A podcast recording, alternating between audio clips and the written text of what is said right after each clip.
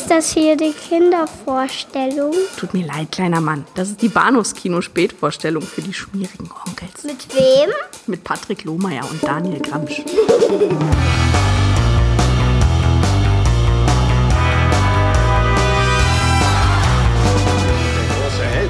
Ich rede nicht gern darüber, Sir. Du hast es den beiden Halunken gezeigt, Joey. Mein Name ist Tom. Nicht Joey. Was du nicht sagst. Sarah? Sarah! Meine Tochter, wo ist sie? Was ist hier los, Dad? Die dachten, ich sei jemand anders und sie würden mich kennen. Machen Sie sich keine Sorgen, Mrs. Stall. Ich habe auf Sie geachtet. Ich weiß nicht, was Sie wollen, ist mir auch egal. Das sollte Ihnen aber nicht egal sein, denn was ich will, könnte Ihr Leben verändern. Fragen Sie doch Tom. Fragen Sie ihn, warum er so gut darin ist, Leute umzubringen. Hallo und herzlich willkommen zur allerersten Ausgabe des Bahnhofskino im Jahre 2019. Zumindest das, äh, die erste Ausgabe des regulären Bahnhofskino mit dem guten alten Daniel. Hallo. Hallihallo. Und dem guten alten Patrick. Das bin ich. Ja. Yay. Ja. Das vollwertige Bahnhofskino, das einzig wahre. und wir, ich glaube, wir starten mit einem ganz guten Programm ins neue Jahr. Ich, Eine- bin, ich bin ganz heiß drauf. Ja. Eine Episode, mit der wir uns traditionell schwer tun. Und das ist mir jetzt nochmal aufgefallen, weil ich äh, leider aus einem kleinen technischen äh, Fuck-up kürzlich nochmal die äh, alle Blogbeiträge der letzten vier Jahre durchgehen musste und dort die Links kontrollieren musste. Mir war doch aufgefallen, dass wir eine große Inkonsistenz haben, so qualitativ bei unseren ersten Ausgaben äh, des Jahres. Und man merkt, man, man sieht vielen davon schon an, allein durch die, die Auswahl der Filme, dass wir uns, glaube ich, ein bisschen schwer tun damit. Ja, man, es, ist ja, es ist ja auch logisch, ne? Man kommt irgendwie gerade aus den Feiertagen raus, irgendwie, man, man ist irgendwie noch gefühlte fünf Kilo schwerer von all den Lebkuchen, Gänsen und anderen Mästereien. Plural. Meine Güte. Ja, natürlich. Und, äh, und ja, dann, dann, dann wird von einem auch mal erwartet, dass man hier in irgendeiner Form kreativ ist und so denkt. Ja. Um Gottes Willen. Das kann man von uns sowieso nie erwarten, aber ich meine, gerade Anfang des Jahres besonders schwierig. Ja. Wir sprechen über Full Contact aus dem Jahre 1992 in deutschen Territorien verliehen als Cover Hard. So habe ich ihn zum ersten Mal erblickt in der Videothek. Nicht Hardcover? Nein, Cover Hard. Okay. Und äh, zum zweiten sprechen wir über A History of Violence und äh, sehen damit mal wieder ein Werk des von uns sehr geschätzten David Cronenberg, diesmal aus dem Jahre Yay. 2005, Genau. mit Ja. Viggo Mortensen, der uns auch nächste Woche erhalten bleibt. Howard Shaw übrigens auch, genau. Dass wir über Full Contact aka Cover Hard, ich glaube, so nennt der Film heutzutage keiner mehr sprechen, hat natürlich einen traurigen Anlass. Ringo Lam, der äh, Filmemacher hinter Full Contact und diversen anderen ebenfalls, ich würde mal sagen, überwiegend äh, lohnenswerten Streifen ist von uns gegangen vor circa zwei Wochen mit gerade mal 63 Jahren. Das fand ich sehr schade, also hat mich dort doch Ja. sehr, sehr getroffen. Uns haben viele, viele sehr gute Filmemacher und Filmemacherinnen in den letzten zwölf Monaten verlassen, aber die meisten davon hatten ein gesegnetes Alter, aber Ringo Lam mit gerade mal 63, naja. Ringo Lam ist maßgeblich noch dafür bekannt für seine spätere Hollywood-Karriere, wo er dann zwei, drei Streifen mit Van Damme drehte. Da, durch diese harte Schule muss, glaube ich, auch jeder Hongkong-Regisseur, der es nach Hollywood schaffen will, auch mal durch und hat dann mit Van Damme gemacht, glaube ich, äh, Replicant, aber davor noch Maximum, Maximum Risk und mindestens einen weiteren, Full Alert oder sowas. Hat auch mit Jackie Chan mal was gemacht. Ähm, ist auf jeden Fall ein guter Handwerker und äh, Prison on Fire von ihm aus dem Jahre 87 möchte ich auch nochmal wärmstens empfehlen. Mhm. Na Contact. gut, aber, ja. aber den haben wir jetzt. Den haben wir ja. Doch. Und ja. den hatte ich auch im Arsenal gesehen, im Rahmen einer kleinen Hongkong-Retrospektive, also Hongkong-Filme vor 97, vor der Rückgabe Hongkongs an China. Und da lief Mhm. eben auch unter anderem in dieser äh, Reihe Full Contact eine der schöneren Kinoerfahrungen dieses Jahres, wenn vielleicht äh, des letzten Jahres, wenn nicht sogar die schönste. Und äh, jetzt eben noch mal gesehen für den Podcast. Ich bin echt gespannt, was du dazu sagst. Ja. Lese kurz die Inhaltsangabe vor. Die allererste dieses Jahres 2019 geschrieben hat sie Gorcher, wer auch immer das ist. Viele Grüße. Und äh, hier steht, Jeffs Cousin Sam steckt in Geldnöten. Um ihm zu helfen, tut er sich mit Judge und dessen Gang zusammen, um einen Transporter zu überfallen. Bei dem Überfall jedoch zwingt Judge Sam seinen Cousin umzubringen. Dieser überlebt jedoch schwer verletzt. Nach seiner Genesung beginnt sein Rachefeldzug gegen Judge und seine Gang. Und äh, wenn es für dich in Ordnung ist, bleiben wir bei den anglizierten Namen. Ja, wobei ich das immer total albern finde. Ja, ich glaube, Wo-Fi. Äh, also Judge heißt tatsächlich auch im Original Judge, zumindest eben das äh, katholische Genau. Äquivalent dazu, Ja. aber Jeff heißt eigentlich Ko Koffei. Coffee. Ja, Koffei, ja, wie, wie Coffee. Coffee. sehr schön. Und Ja. ich glaube, Sam tatsächlich auch Sam. Ja, beziehungsweise mehr, mehr so wie Sam ausgesprochen. Cool. Ja, aber ansonsten, ja. Wir, wir stammeln uns schon durch. Ja, ja, ja, wir kriegen das schon irgendwie hin. Also genau, also ja, ich, ich, ich habe auch eine, eine Version gesehen auf, auf äh, ähm, äh, Mandarin und äh, mit, mit englischen Untertiteln und da ist, ich finde das halt immer echt total seltsam, wenn diese, wenn die Namen dann eingeenglischt sind äh, und man aber gleichzeitig hört, wie sie sich eben in der anderen Sprache anreden. Ja. Das ist total, ich finde bekloppt. Das ist einfach echt bekloppt. Aber bitte, dann bleiben wir halt bei Jeff. Aber bitte, was hattest du vorher einen Berührungspunkt mit dem Film oder war das jetzt tatsächlich eine, eine Entjungferung diesbezüglich? Das ist oh, hübsch gesagt. Äh, ich bin ganz, ganz seltsam. Ich habe den ähm, die ersten paar Minuten sah ich und dachte mir, Moment, den hast du doch schon mal gesehen. Den kennst du doch. Hm. Ähm, Im restlichen Verlauf des Films war ich mir auf einmal gar nicht mehr so sicher. Also im Prinzip alles bis zu der, bis zu dem, ähm, dem ja, praktisch dem, dem, dem, dem misslungenen Überfall der Geschichte mit dem, mit dem, mit dem, mit dem äh, Haus am, am quasi Strand mit, mhm. mit, äh, mit, mit der Familie und all dem, da kam mir das alles sehr bekannt vor, danach halt gar nicht mehr. Also ent, entweder habe ich ihn tatsächlich irgendwann mal so halb gesehen äh, und bin dann irgendwie rausgegangen oder habe umgeschaltet oder irgendwas in der Richtung. Oder, wir, oder ich habe ihn halt nur in Ausschnitten gesehen. Ich weiß es nicht, weil es kann halt durchaus sein, dass wir ihn auch durchaus erwähnt haben, damals in meinem Seminar zum Hongkong-Kino. Wäre, wäre, nicht, wäre nicht völlig, ähm, äh, völlig abwegig. Von daher kann ich, also, äh, so bewusst von vorne bis hinten habe ich ihn jetzt gerade definitiv zum ersten Mal gesehen. Aber es kam mir, er kam mir streckenweise sehr bekannt vor. Okay, okay. Ja, also tatsächlich für mich ein Film, den ich relativ früh in meinem Leben gesehen habe, so früh es mir eben möglich war. Gott, schon so zu diesem, zu dieser Art inoffiziellen Kanon von äh, Klammer auf, Hongkong-Filmen, wo man gesehen haben muss, Klammer zu. wo man gesehen Oh, ja. schön. Ja, äh, dazu gehört eben nicht, nicht nur die Werke von John Woo, sondern eben auch äh, To Harks City on Fire und eben auch Ringo ja. Lambs Full Contact und noch ein paar ja. äh, ausgewählte äh, Streifen von Filmemachern, die man sich heute kaum noch erinnert, aber nicht zuletzt mhm. eben durch, der, durch die Präsenz von Choi Yun Fat war mhm. äh, Full Contact schon ziemlich weit oben auf meiner To-Do oder To-Watch-Liste, wie man das ja heutzutage nennt. Äh, und auch, glaube ich, einer der ersten Filme, die ich mir dann importiert habe, beziehungsweise, mhm. glaube ich, bei meinem ersten England-Trip, so 94, 95 muss das gewesen sein, sofort äh, rausgesucht habe bei einem HMV oder Virgin Megastore und äh, mit nach Hause genommen mhm. habe, denn ja, Cover Hearts, wie in Deutschland hieß, war natürlich brutal geschnitten, wie eigentlich fast, jetzt ich möchte mal sagen, alle, wie fast alle Hongkong-Actionfilme, aber Actionfilme generell, also zumindest solche ja. Actionfilme für Erwachsene, die nicht Arnie in der Hauptrolle hatten. Mhm. Und selbst die kamen manchmal nicht ungeschoren davon. Ja, und dann habe ich ihn gesehen und äh, war heiß verliebt. Dazu gehört aber auch nicht viel, weil eben meine Affinität für diese Art von Unterhaltung sehr, sehr groß war. Tatsächlich auch ein Film, den ich ungleich jetzt zu The Killer oder Bullet in the Head oder mhm. äh, Chinese Ghost Story und anderen Hongkong-Filmen, die ich äh, anno dazu mal allem von Jackie Chan sehr liebte, auch lange Zeit nicht wiedergesehen habe. Also alle anderen Filme ja. habe ich immer mal wieder rausgeholt, aber jetzt Full Contact ganz lange nicht mehr und erst letztes Frühjahr wieder gesehen. Mhm. War sehr angetan. Wieder. Wie geht's dir? Ähm, ja, also wie, wie, wie ich ja nun gerade schon sagte, wird, er, er, kam mir halt streckenweise bekannt vor, ähm, muss aber überhaupt nichts heißen. Aber wenn du rausgehst, war, dann kann man wahrscheinlich nicht so gut an. Nee, wie, wie gesagt, ich habe keine, keine so, so ist es aber doch manchmal auch im Studium, weißt du. Kann, wir, wir hatten, da ist natürlich fertig recht, es gab, es gab ja im Arsenal, es gab ja im Arsenal verschiedene ähm, ähm, Filmreihen und aus denen ist man dann auch logischerweise nicht rausgegangen. Aber wir hatten eben auch Sachen, die dann eben nicht im Arsenal gezeigt wurden, sondern bei uns halt in der äh, im, im, im, Hörsaal ja. oder in einem Seminarraum und dann war das halt vielleicht nicht ganz so angenehm, da auf so einem harten Stuhl zwei Stunden zu sitzen äh, oder was nicht, keine Ahnung, ich wollte mir vielleicht einen Kaffee holen und habe dann irgendjemanden in der Cafeteria getroffen und dann den Rest der Zeit verquatscht und habe den Rest des Films nicht gesehen und so eine Sachen halt. Ähm, von daher kann das halt durchaus, also muss das nicht an der Qualität des Films liegen, weil äh, ganz im Gegenteil, ich fand ihn halt über, über weite Strecken, fand ich ihn enorm spannend und sehr, sehr, sehr, sehr, sehr, sehr gut gemacht. Ich hatte so ein bisschen das Gefühl, dass er, dass, dass ihm irgendwann so ein bisschen die Puste ausgeht, also auch die kreative Puste. Mhm. Und er nur noch versucht, irgendwie sch sch schnell und möglichst äh, mit viel Wumms dahinter äh, zu, seinem, zu seinem Ende zu kommen.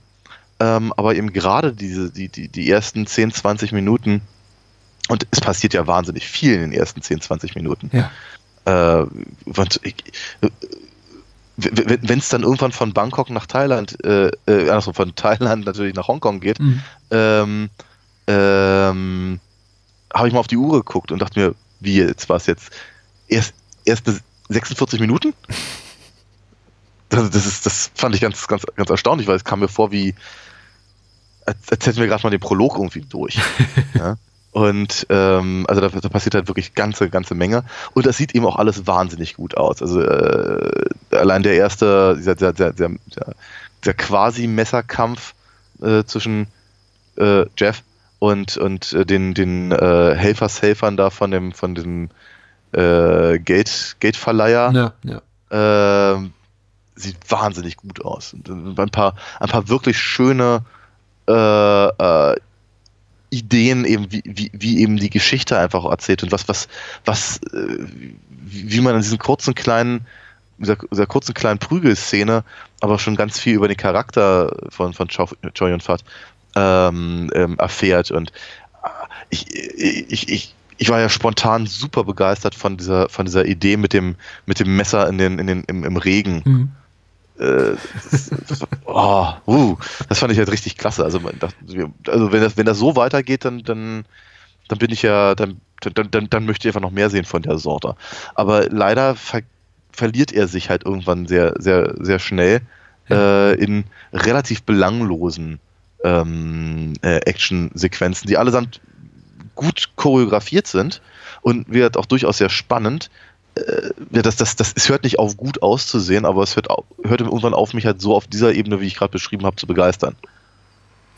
Ja, also so die, die großen zwischenmenschlichen Momente fehlen tatsächlich in Full Contact. Das ist mir jetzt auch nochmal aufgefallen beim wiederholten Gucken. Und das ist eben auch der Grund, warum trotz aller Momente, die man vielleicht aus heutiger Sicht auch als, als klischeebehaftet oder, oder kitschig empfindet in den Meisterwerken John Woos, glaube ich, immer noch insgesamt wohlwollend oder mit, sogar mit Begeisterung auf eben dessen Werke zurückblickt. Und das hat eben Full Contact gar nicht. Eben durch diese, diese ähm, ja, einsame Wolf-Protagonisten. Die haben natürlich auch Familie um sich und Freunde und Partner und es geht natürlich auch um Zwischenmenschliches. Es geht um äh, ja auch, auch, auch eine verlorene und beinahe wiedergewonnene Liebschaft. Aber ja, so richtig schlägt, will das Herz nicht so schlagen. Also für die Menschen, auch weil man vielleicht zu wenig über sie weiß, der Film gibt sich eben auch, gibt sich, das ist mir eben jetzt beim nochmal ein bisschen analytischeren Blick auf den Film aufgefallen, wirklich sehr, sehr viel Mühe, äh, Kofei, äh, also Jeff, sehr sympathisch zu zeichnen, trotz eben seiner ja, Vorliebe für scharfe Messer und einiger nicht so ganz sympathische Charakterzüge, ist eben doch derjenige, der letztendlich natürlich erstmal allein durch seine Opferrolle sympathisch gefärbter Protagonist ist, aber eben Ja. auch äh, trotz allem zu seinem ehrlosen Bruder hält, zu seiner Ex-Frau, sogar sagt, hier, du kannst sie haben, sie gehört jetzt dir ungefähr dabei. Ja, hat sie ihm, sein Bruder ja quasi, nee, Freund. Der ist der, genau. Genau, äh, Sam, ist, ja. Sam ist der Cousin von Judge. Ja, und die sind nur befreundet. Aber seit Freund ihr ihm die quasi weggenommen.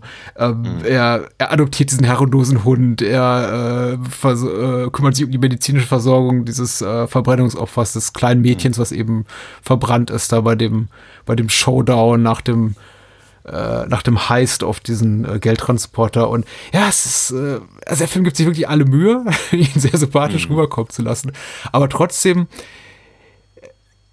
ist der Film sehr kalt, habe ich das Gefühl. Also Mhm.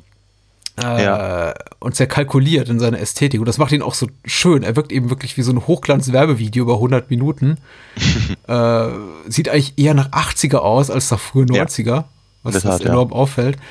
Ähm, und hat ästhetisch unglaubliche Reize zu bieten. Aber ja, äh, du hast recht, also Ermüdungsscheinungen, vor allem so charakterseitig, bleiben, bleiben auch bei mir nicht ganz aus. Ja. Ja, auch allein schon, weil, weil eben, sagen wir mal, die. äh, Ich, ich, äh, im, Pri- im, Pri- Im Prinzip gibt es halt neben äh, Jeff und Sam und ähm, Josh. dieser Chong, Ja. Chong äh, der ja dann irgendwann verhältnismäßig früh, also Ja. nicht, dass er ihm auffällt, aber relativ früh im, in, der, in der Handlung dann ans Gras beißt, äh, gibt es halt, gibt es ja eigentlich dann äh, eben noch, noch äh, Jeffs Frau, quasi Frau, Ja. dann neue Frau von Sam, äh, und halt die, die drei verrückten Bösewichte. Ja. Äh, die. Äh, äh, äh, äh, eben ja auch nicht sehr subtil dargestellt werden. Ne? Also äh, Nein, das man nicht sagen.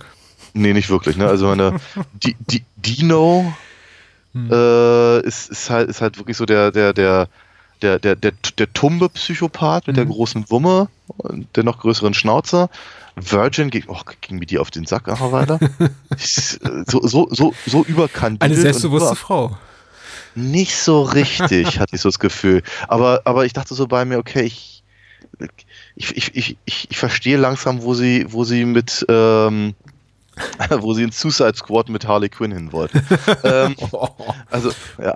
Also nicht, nicht, nicht so doll aus meiner Sicht. Ähm, und äh, und äh, halt Judge, der das Potenzial hätte, total facettenreich zu sein. Es- es- Sie, sie geben ihm so ein paar Sachen, die halt echt interessant wären, Mhm. die man auch durchaus hätte, hätte weiter, weiter verfolgen können. Ich finde zum Beispiel total spannend, dass er, dass er, dass er immer diese, diese äh, Taschenspieler-Tricks halt rausholt. Ja. Äh, er eben auch so ein bisschen, ja, auch ein bisschen Richtung Joker geht halt damit dann. Äh, und dass er schwul ist, finde ich auch durchaus ganz, ganz, ganz spannend. Ähm, aber es wird halt nie wirklich was draus gemacht. Und man hat aber diese, trotzdem diese drei Figuren. Und diese drei Figuren sind ehrlicherweise da bis fünf Minuten vor Ende des Films. Hm. Und zwischenzeitlich müssen sie halt immer irgendwelche namenlose äh, Henchmen irgendwie rausholen, damit es genug um, gibt, um verprügelt oder anderweitig umgebracht zu werden. Weil ich meine, der Bodycount ist recht hoch von, von Leuten, die eben keine weitere Geschichte Oh ja. haben in dem Film. Ich will auch ein bisschen, naja, damit habe ich immer so meine Sorgen, ehrlicherweise. Ähm, das also, äh, im, im, Prinzip, tut der Film so, als würde er sich halt irgendwie eine Form, in einer Form von Bösewicht-Hierarchie hocharbeiten, bis dann irgendwann der, der Oberbösewicht, nämlich Judge in dem Fall, halt äh, dran wäre. Mhm. Aber er tut's ja dann doch nicht. Mhm. Also der Film tut es halt dann doch nicht, weil wie halt, äh, Virgin wird halt relativ, relativ lapidar von Judge selber umgebracht. Und äh, Dino kann ich schon gar nicht mehr daran erinnern, was mit dem eigentlich passiert. Und ja, und dann, dann sind wir eigentlich auch schon am Ende des Films. Aber wir, das ist so, keine Ahnung. Es ist äh, rein, rein strukturell eben nicht, nicht so clever, weil eben sie zwischenzeitlich dann diese sehr, sehr lange Sequenz haben, in der sie zumindest das versuchen reinzubringen, was du gerade bemängelt hast, nämlich eine ganze Menge Charakterisierung, indem Ja. sie halt äh, ständig äh, äh, Jeff und Sam äh, diskutieren lassen und dann taucht er, äh, taucht doch Jeff eben vor seiner vor seiner Ex-Frau Mona, Mona, Mona heißt äh, äh, auf und dann sieht sie ihn, dann sieht sie ihn nicht und dann reden sie miteinander, dann ist er wieder weg und dann ähm, wird das irgendwie alles ausdiskutiert und ich glaube, das soll halt ganz viel emotionale, emotionales Gewicht haben, aber irgendwie passiert da halt nicht viel. Ja, so ein bestimmter, es ist so ein Erzählrhythmus, ähm, um dann einen adäquaten Vergleich zu finden, da muss ich wirklich lange, lange zurückgehen in unserer Podcast-Historie. Das war wirklich so Episode, haben wir in der Episode 1 über Bullet in the Head gesprochen?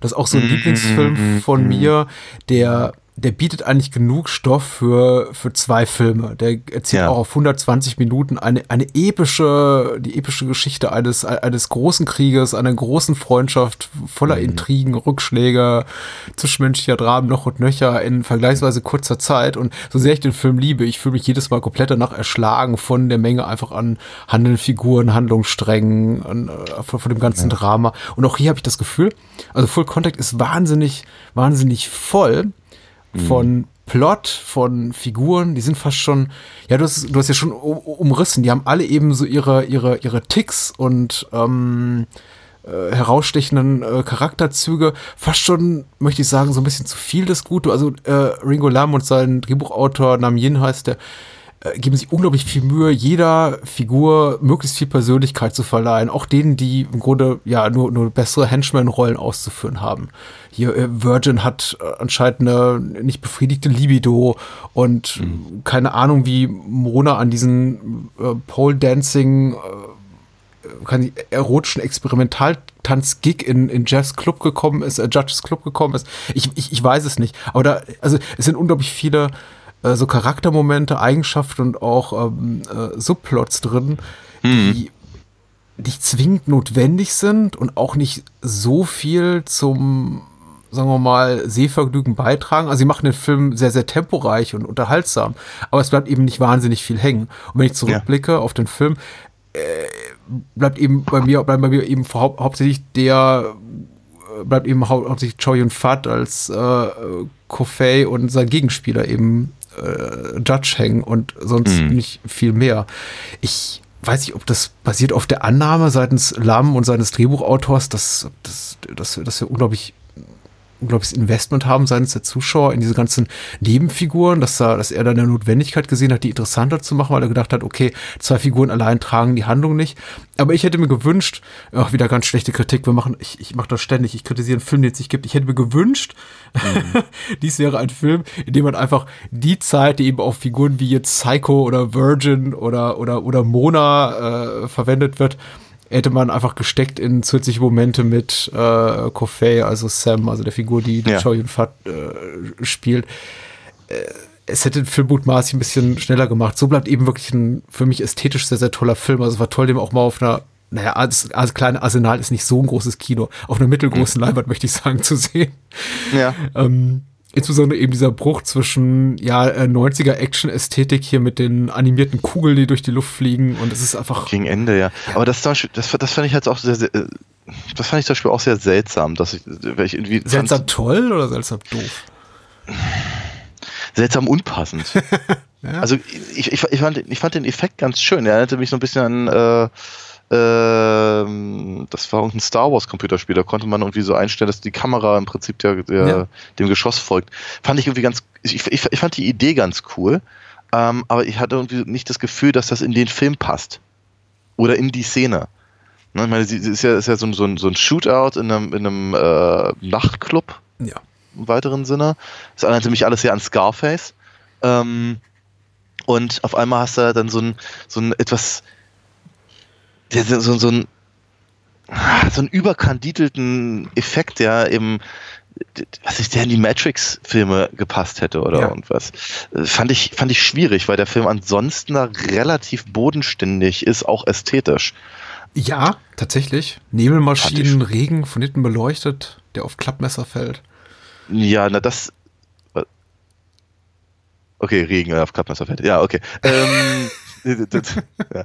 Nee, ähm, äh, das, das, das finde ich im, wirklich im äh, ästhetischen Bereich oder andersrum, ich, moch, ich mochte das mit dem, mit, dem, mit dem Regen auf dem Klappmesser sehr, sehr gerne und ich moch, mag auch die andere Ästhetik, aber ehrlicherweise, die siehst du in jedem x-beliebigen Dolph Lundgren-Film. Es ist halt nicht, das ist, das ist, das, deswegen dann dieses bodenständig. Mhm. Ja, aber eben durch die Gegend fliegende Kugeln, denen wir denen wir mit der Kamera folgen, ähm, die, die dann praktisch auch in, ich glaube, sogar in ein Auge von einem äh, rein, sich reinbohrt, Ja, äh, um dann, um dann, mit der kleinen animierten Kopf, Genau, und- Kopfwunde da.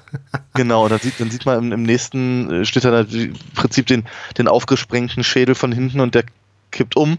Das, das ist, halt- das ist, das ist halt, wie gesagt, das ist halt dann schon wieder, das ist äh, überkandidelt. Ja. Halt äh, auf, auf einem ästhetischen, auf einer ästhetischen Ebene. Und ich mag sowas auch gerne und ich finde das okay. Ich hab, hatte nur nicht, nicht das Gefühl, dass das halt auf der, sich auf der gleichen ästhetischen Ebene bewegt wie das andere, was wir erwähnt haben. Ja. Ähm, Es ist sicher doch mal ein Bruch und ich bin jedes Mal darüber erstaunt, wenn ich den Film sehe. Wie gesagt, das war jetzt mein, mein drittes Mal. Ähm, Das, erste, das zweite Mal war eben im vergangenen Jahr nach sehr, sehr langer Zeit.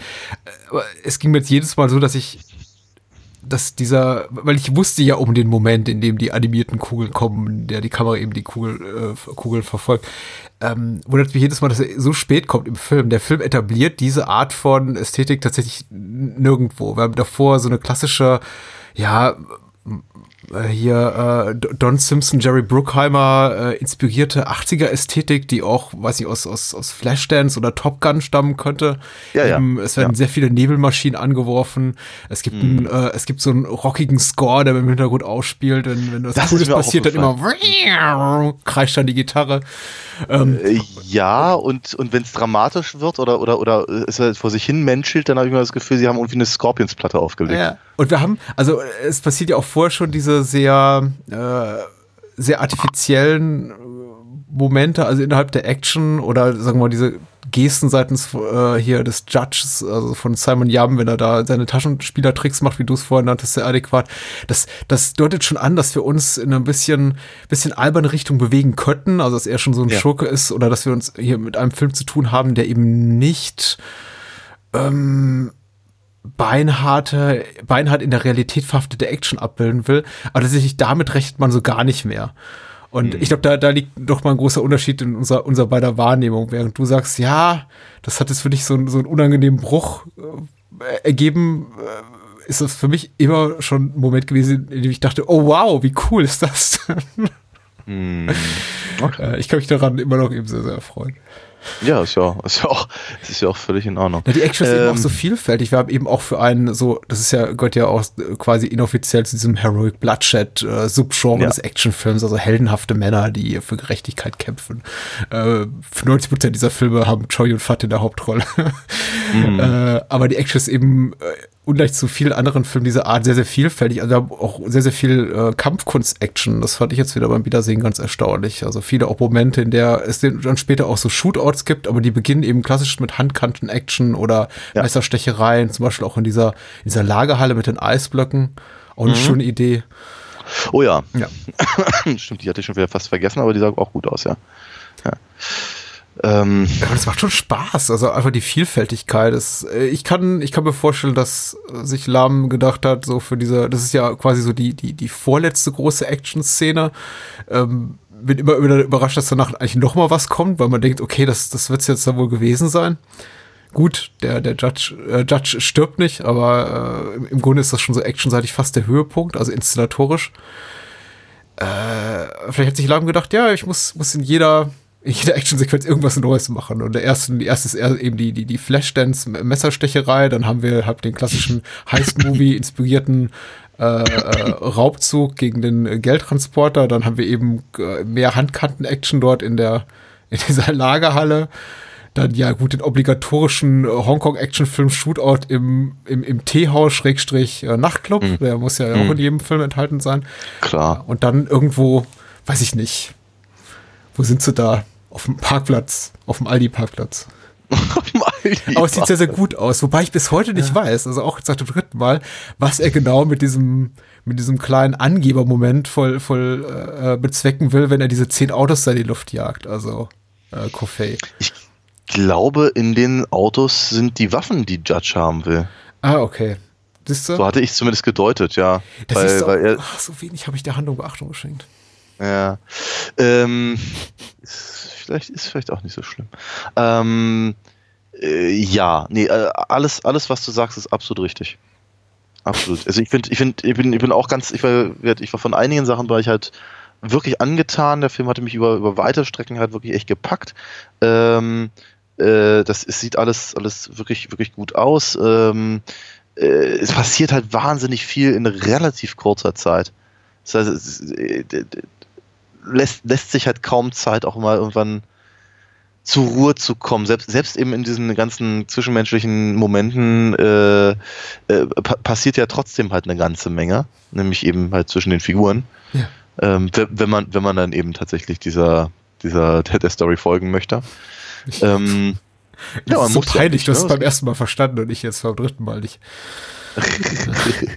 genau. Ähm, ich ich finde es, ich- ich- vielleicht weil er halt so atemlos halt hin und her hetzt von, von, ein, von einer Szene zur anderen, ähm, finde ich, ein paar, ein paar Sachen bleiben echt auf der Strecke. Mhm.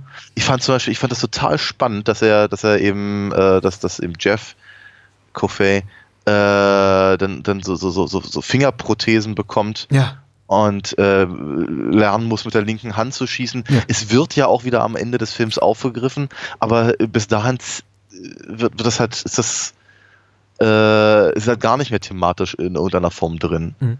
Was ich schade finde, ich denke, da hätte man, hätte man auch noch ein kleines bisschen mehr draus machen, draus machen können.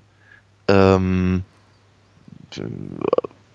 frag mich jetzt bitte nicht was, aber er hat irgendwie das Gefühl, oder hätte, da ist, ein, da, ist ein, da ist ein schöner Aufbau und ja, es gibt ja auch sowas ähnliches wie ein Payoff ähm, und dennoch ähm, denke ich mir, das hätte, man- hätte vielleicht zugunsten von, von Dingen, die ich weniger gebraucht hätte. werden. Äh, Der Film er gibt sich ja zum Beispiel auch so wahnsinnig viel Mühe, was, was eben aus, und das, das ist übrigens auch der Moment, wo ich ganz kurz an Bullet in the Head gedacht habe, um zu zeigen, was für ein veränderter Mann äh, Sam ist. Mhm. Nachdem er, nachdem er eben seinen, seinen, seinen, auf seinen Freund schießen musste und der in die Luft geflogen Ja. ist und all das und er sich im Prinzip Judges Truppe vollends anschließt, wird er irgendwie zum, zum, zum, zum harten Hund. Mhm.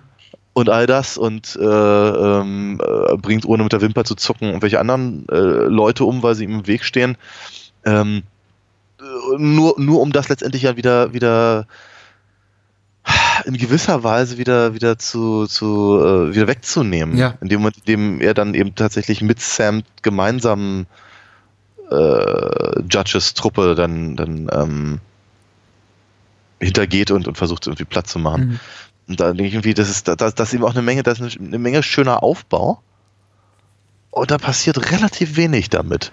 Das ist tatsächlich eine Idee, die ich auch in der, in der Konzeption reizvoller finde als in der Umsetzung hier. Äh, Ich stolper auch jedes Mal darüber. Also in dem Sinne, dass ich denke, wirklich, das ist dieselbe Person. Es gibt da für mich eine nachvollziehbare charakterliche Entwicklung. Die kann gerne im Film auch verkürzt sein, jetzt in Form von einer Montage oder einfach einer Texttafel, die sagt drei Jahre später. Aber tatsächlich habe ich das Gefühl, dass der Sam oder Sam, den wir hier dann eben sehen, nachdem er mutmaßlich seinen besten Freund umgebracht hat, eine, eine völlig andere Person ist.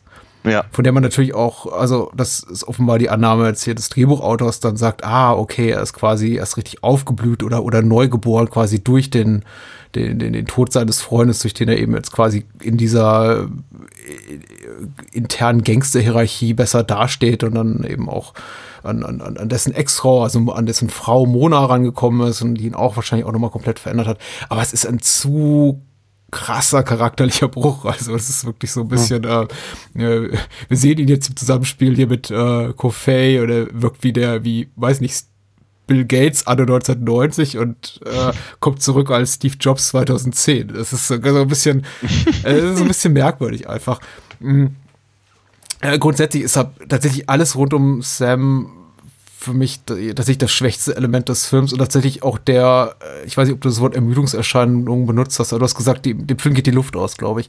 Tatsächlich Ja, so, das, das sind halt die Phasen des Films, die so ungefähr ja, also auf, auf, auf halber Strecke kommen, wo ich tatsächlich denke, dem Film geht so ein bisschen die Puste aus, beziehungsweise er, er, er, er steckt dann wirklich knietief in einem, in einem Subplot, der mich, den ich dramaturgisch nicht besonders reizvoll finde und verwendet eben sehr, sehr viel Zeit darauf, äh, auf das ganze Hin und Her, diese ganze Dreiecksgeschichte zwischen Mona, äh, Kofei und, und Sam nach Jeffs Rückkehr, nach Kofeis Rückkehr, ähm, in einer Art und Weise, die eben eher ermüdend ist. Durch, eben unter anderem durch das von dir erwähnte Element, dass eben Mona erstmal äh, gar, gar nichts von, von dessen Überleben und Rückkehr nach, äh, nach Hongkong weiß. Und das dann eben auch noch so eine Art relativ witzloses Versteckspiel äh, mündet. Also, ah, ja, äh, ich, ach, vielleicht darf ich nicht so genau hinsehen. Wie, du, du, merkst ja auch allein dadurch, dass ich in, in ähm, wichtigen Handlungspunkt komplett verschlafen habe, bei drei Sichtungen, dass das für mich das äh, rückblickend äh, so eine so geringe Rolle spielt, weil ich den Film eben ästhetisch so toll finde und auch äh, Julian Ja. Fatts Präsenz zu genießen. Und eben auch Simon Yaman, das muss man wirklich, wirklich betonen. Wir haben, wir haben erwähnt im Vorbeigehen, dass er eben einen, äh, einen schwulen Gangster-Boss darstellt und dass es gar nicht so zum Thema gemacht wird, zumindest nicht in dem Sinne, dass es irgendwie äh, despektierlich ist oder äh, Ja, ja, ihm, ja. ihm irgendwie negativ attributiert ist. Also es ist einfach so, Mhm. es ist aber einfach so. Ähm, und das ist schon für, sagen wir mal, Hongkong anno 92, wäre wahrscheinlich auch für Hongkong anno 2019, n- eine relativ progressive Haltung. Verhältnismäßig, ja. Ich meine, man könnte, man Äh, könnte natürlich, genau. Man, man könnte, man könnte natürlich drüber, drüber sinnieren, ob, äh, meine, ne, was weiß ich, äh, hier äh, Virgin wird halt, äh, die, die, ist, die ist halt nur am dabei verrückt zu gackern und und wie äh, sich neben äh, hier Chow Yun Fat einzuschubbern und äh, so das war durch ihre ihre Geisteskrankheit und, und ihre Perversität in irgendeiner Form dadurch dargestellt wird. Äh, hier Dino, Psycho, Mhm. eben auch mit dieser, mit dieser, mit dieser, mit diesem Wutkomplex und diesem durch die Gegend ballern und, und, und, und diesem Macho-Gehabe, dass das im Prinzip das, das äh, in irgendeiner Form ähm, ähm, äh, durchscheinen lässt, was für ein kranker Typ der ist und dass man rein theoretisch auch bei Judge das über seine Sexualität in irgendeiner Form verhandeln könnte. Ja. Dafür wird es tatsächlich zu sub- subtil gemacht, weil es wird halt nie, es wird, also aus, außer Er darf einmal in ein Würstchen beißen, sehr genussvoll. Hm. ja, und er darf, der darf zweimal Charlie und Fat sagen, was er für schöne Augen hat. Mhm. Ähm, aber, aber ansonsten wird das tatsächlich eben kaum darüber ähm, gezeigt. Aber sagen wir, die, es, es ist verhältnismäßig subtil, aber ja, doch durchaus. Ich sehe da zumindest den Ansatz, äh, zu, zu sagen, guck mal, der ist schwul, der ist böse. Ja. Und das ist schon schwierig. Ne? Ähm, aber ja, es wird, es wird äh, tatsächlich nicht viel Aufhebens drum gemacht und es wird halt, äh, es, es werden, werden zum Beispiel auch keine, keine, keine Schimpfwörter ihm gegenüber benutzt oder was. Zumindest nicht in der, über, über, in, in der Untertitelung. Ja, und, und sein, ähm, seine, seine Sexualität färbt eben nicht ab auf seine Tätigkeit oder wie er, wie er sein kriminelles Handwerk ausübt. Da ist eben kein direkter Ja. Zusammenhang mit hergestellt. Also er irgendwie Ja. äh, Menschen werden nicht sexuell gedemütigt oder gefoltert oder mit irgendwelchen anderen kinky Quälereien äh, hier du, du, die, durch die Gegend geschubbert. Also es passiert einfach alles nicht. Also es, es scheint kein unmittelbarer Zusammenhang zu bestehen. Die Art der Darstellung der Sexualität, also wie sie jetzt äh, Judge lebt, da, ja gut, da, da könnte man, da, das hat nichts mit progressiv zu tun. Das ist einfach nur geckig oder hielt wahrscheinlich einfach der Drehbuchautor für eine lustige Idee. Die hat die Grenzen der Political Correctness nicht total hinter sich lässt, sondern noch einigermaßen respektiert. Aber es ist natürlich cartoonesk, aber eben niemals in dem Sinne, dass es, äh, dass ein direkter Zusammenhang hergestellt wird zwischen seinem, seinem, seinem Schurkensein und seinem Schwulsein. Und in dem Sinne ist es äh, komplett okay, möchte ich sagen. Also besser kann ich es gar nicht ausdrücken. Und äh, da gibt's ganz andere Filme. Ja, das ist wohl wahr. Ja. Vor allem aus dieser Zeit. Ja. Ich habe das Gefühl, ich bin unverhältnismäßig äh, kritisch, aber das ist eben alles auch wirklich nur auf die Dramaturgie des Films bezogen. Ich finde, ästhetisch kann im Film überhaupt nichts Schlechtes nachgesagt werden. Diesen, diesen Bruch einfach zwischen frühe 90er State-of-the-Art Hongkong-Action mit eben diesem S-Kino der, der 80er Jahre äh, beeinflussten, beeinflussten Ästhetik, die wirklich sturstracks aus dem Film von Tony Scott stammen könnte Ja. das finde ich eben schon ziemlich toll. Und ich meine, Hongkong-Kino, insbesondere eben Hongkong-Action-Film dieser Zeit, ist ja auch berühmt berüchtigt dafür, mindestens so, so sehr andere Filmemacher inspiriert zu haben, die später kamen, wie auch dafür eben von anderen Filmemachern, die, die, vor ihnen kamen, vor allem aus Hollywood auch geklaut zu haben. Und das Ja. ist eben für mich so, wie sagt man im Englischen, der perfekte Sturm dieser, die- dieser beiden Elemente, die da zusammenkommen. Also, Ja, auf jeden Fall. T Tony Scott finde ich interessant, dass du das, dass du das, äh, dass du den erwähnst. Neben, neben Bullet in the Head war ein Film, der mir zwischenzeitlich durch den Kopf gegangen ist, ähm, zwar nicht von Tony, sondern von Ridley, Mhm. ähm, aber ähm, ähm, Black Rain. Black Rain, ja. Full Contact hat die besseren Frisuren. ja. aber, aber nur knapp. Also. ja, ich bin zufrieden. Du bist zufrieden, das ist gut. Wie geht's Dann bin dir? ich auch zufrieden. Ja, okay. Ja, Dann, alles, äh, alles schön. Ja, ja, ein, ein, ein, ein guter Film. Freut mich, ihn mal gesehen zu haben. Sei, sei herzlich weiterempfohlen und allerherzlichst weiterempfehlen möchte ich auf jeden Fall einen Besuch bei alinafox.de. Was gibt's denn nämlich da zu sehen? Zu kaufen? Hm. Da gibt es momentan noch relativ wenig zu sehen, weil ich immer noch nicht dazu, auch im neuen Jahr bin ich nicht dazu gekommen, diese Webseite mal Vielleicht zu solltest du aber überarbeiten. deine E-Mail-Adresse durchgeben. Ja, vielleicht sollte ich das einfach mal machen, ne? Genau, nein, aber man kann natürlich meine Comics dort bestellen, dann, dann schicke ich sie nämlich auch wahnsinnig gerne zu. Und äh, also, falls irgendjemand in letzter Zeit mal ein, ein, ein oder zwei Hefte da bestellt hat und nichts bekommen hat, dann möge man mich tatsächlich bitte anschreiben. Ich glaube, der Shop ist gerade schwierig da. Man kann aber tatsächlich mittlerweile auf comicwerk.de äh, Alina Fox Comics einfach mal zwischendurch lesen. Da habe ich nämlich über die Feiertage ein bisschen Arbeit reingesteckt. Ähm, da kann man auch die Suche einfach benutzen, einfach nach meinem Namen suchen oder eben nach, äh, nach Alina Fox und dann kann man sich da ein paar Comics durchlesen, die ich gemacht habe. bitte tun.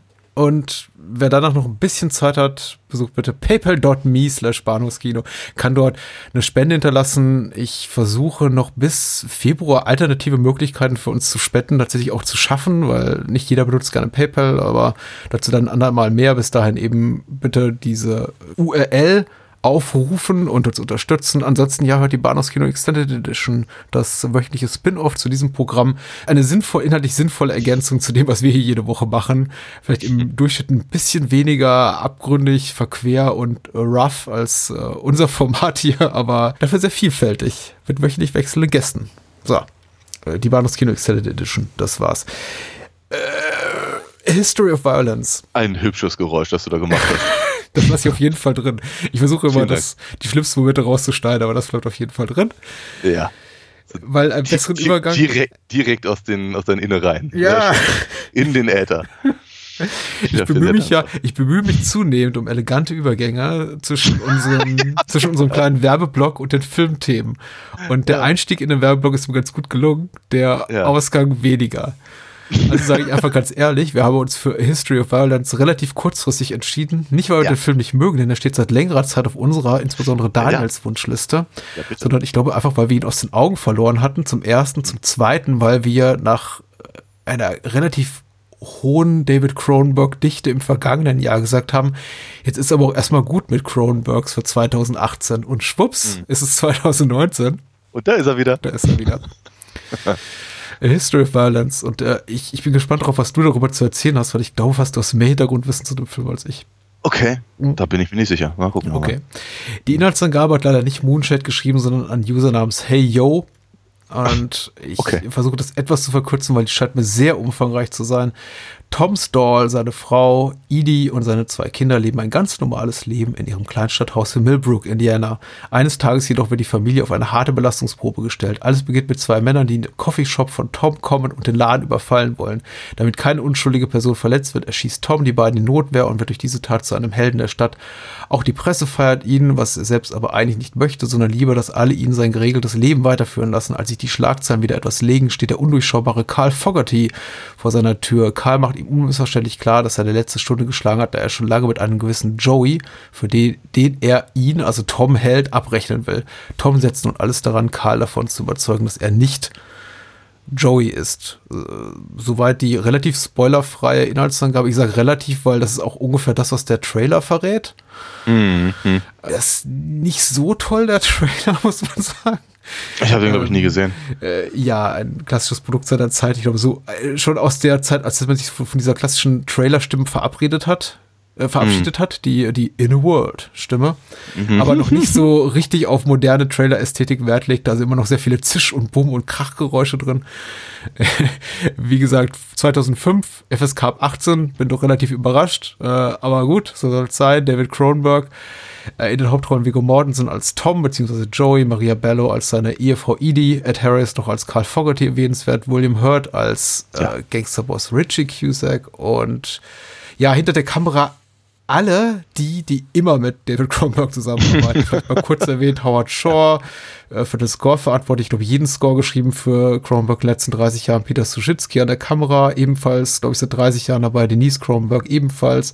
Ronald Sanders hat den Film geschnitten. Deirdre Bowen hat den Film gecastet. Beide seit den späten 70er mit David Cronenberg in jedem Film zugange. Carol Spear, Production Design auch seit 78, glaube ich, in jedem David Cronenberg-Film tätig. Also, wenn man die Opening Credits so liest, denkt man, okay, äh, willkommen daheim. Und Ja. willkommen daheim ist ein gutes Gefühl. Aber welches Gefühl hattest du jetzt beim Wiedersehen, Daniel? Hm. Ähm, ich kann nicht behaupten, dass, dass äh, History of Violence mir ein gutes Gefühl gibt. Also nie, noch nie. vom, vom, vom ersten Mal sehen nicht. Ähm, aber ein, ein faszinierendes auf jeden Fall. Ich, ich sage das ja immer, immer wieder. Ich glaube, es ist, es, ist, es ist natürlich schwierig, weil der Film einfach so, so, so uncronenbergig auf, auf der äh, Oberfläche ist ähm, dass, dass es einfach schwer ist, ihn mit Dingen zu vergleichen wie Videodrome oder Naked Lunch Ja. oder sowas. Ja. Ich glaube, da tut man sich auch keinen Gefallen, wenn man ihn damit ver äh, verbindet. Aber ähm, ich, ich, ich fühle mich doch immer genötigt zu sagen, ich glaube, das ist mein Lieblingsfilm von ihm. Wird nicht, nicht aus den Gründen, weil eben äh, das eben so seinem, seinem, seinem, seinem restlichen Övre so entspricht, sondern vielleicht, weil ich halt einfach, weil, weil das der Film ist von Cronenberg, der mich halt äh, immer am direktesten berührt hat. Und Cronenberg ist jetzt nun, wir sagen, ist, wir haben ja schon etliche Mal darüber gesprochen. Er hat, er hat, er hat diese, diese, diese dumpfe visuelle Ebene, die einem halt so im Vorbeiflug irgendwie in, in die Magengrube schlägt und dann, äh, weiß ich, das Portemonnaie klaut und weiter rennt. Ja. das, das, so so geht es mir bei seinen Sachen wie äh, The Fly zum Beispiel. Ähm, und A History of Violence empfinde ich als einen erstaunlich emotionalen Film. Ich meine, Crash ist auch schon aus meiner Sicht relativ Ja. Dicht Hm. an, an, an, an, am, am Publikum. Dichter, als man sonst so gewohnt ist. Vielleicht ist das, vielleicht ist das so eine Phase. Vielleicht also die, die, die, die, die, die Phase der letzten paar Jahre, vielleicht noch Existenz. Du mit fandest die Fliege nicht das- emotional? Also ich bin da sehr, bei, sehr, sehr nah bei den Figuren bei, bei Die Fliege. Ja, ich nicht. Ich nicht. Ich bin überhaupt nicht nah bei den Figuren. Aber emotional, ich, ich möchte es. Du, Videodrom ist auch emotional. Auf eine, auf, eine, auf eine ganz komische Art und Weise. Mhm. Ne? Weil, weil, weil, weil, er halt berührt, aber er berührt mich anders.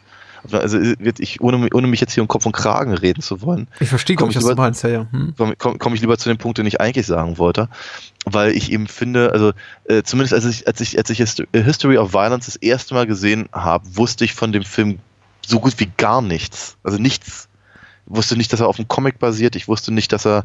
Äh, also ich, ich, ich glaube, ich hatte mal im Vorbeiflug irgendwie gehört, dass Viggo Mortensen mitspielt, aber das war es dann auch schon wieder. Ich glaube, ich wusste zu dem Zeitpunkt nicht mal, dass er von Cronenberg ist. Und als dann die, die, die Credits kamen, dachte ich mir, ach, oh, aha, na sowas. Na Mensch, habe ich jetzt nicht gedacht, da bin ich ja mal gespannt. Und mal gucken, was da jetzt auf mich zukommt. Und es kam halt nichts der äh, Erwartetes äh, auf, auf mich zu.